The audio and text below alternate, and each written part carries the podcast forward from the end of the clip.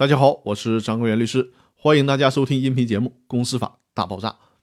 今天要和大家聊的话题是对瑕疵决议网开一面的具体标准。这次我们来聊一聊法院会驳回撤销公司决议要求的情形。说的有点绕，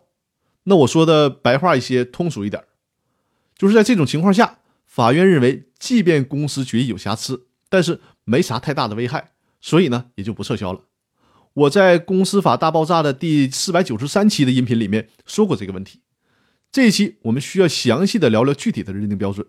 也就是说，法院认为需要裁定驳回要求撤销公司决议的条件是什么？第一个条件是，会议召集程序或表决方式存在程序瑕疵，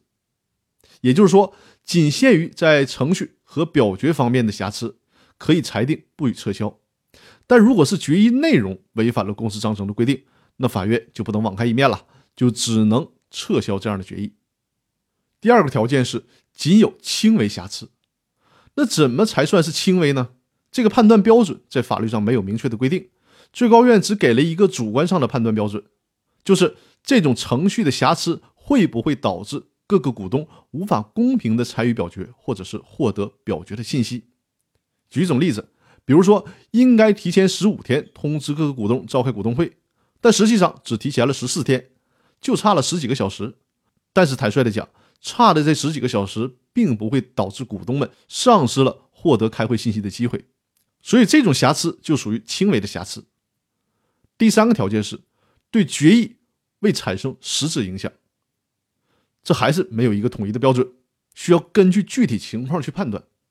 大致的标准就是。这种瑕疵呢，不会影响到表决的结果。比如说，股东会以百分之八十五的票数通过了一项决议，但是在表决的时候，持股百分之二的股东的表决票数没有被记进去。但其实这百分之二，无论是投赞成票还是投反对票，对结果都没啥影响。所以说，这就属于对决议未产生实质性影响。但这里需要强调一下，这三个条件包括会议召集程序和表决方式。还有仅有轻微瑕疵，另外一个就是对决议未产生实质影响，这三个条件必须得是同时并存才可以。如果说虽然程序上的瑕疵不会影响到投票的结果，但是这个程序是重大的瑕疵，比如刚才举的那个例子，百分之二表决权的股东虽然对表决的票数通过不会产生实质性的影响，但是你公司开会的时候压根就没有通知人家，这肯定是不行的。这样的决议属于重大的程序瑕疵，这样的决议还是需要被撤销的，否则的话，小股东就没有任何存在的意义和尊严了。那以上介绍的就是对瑕疵决议网开一面的具体标准。那更多内容我在下期会和大家继续分享。那好，我们下期再见。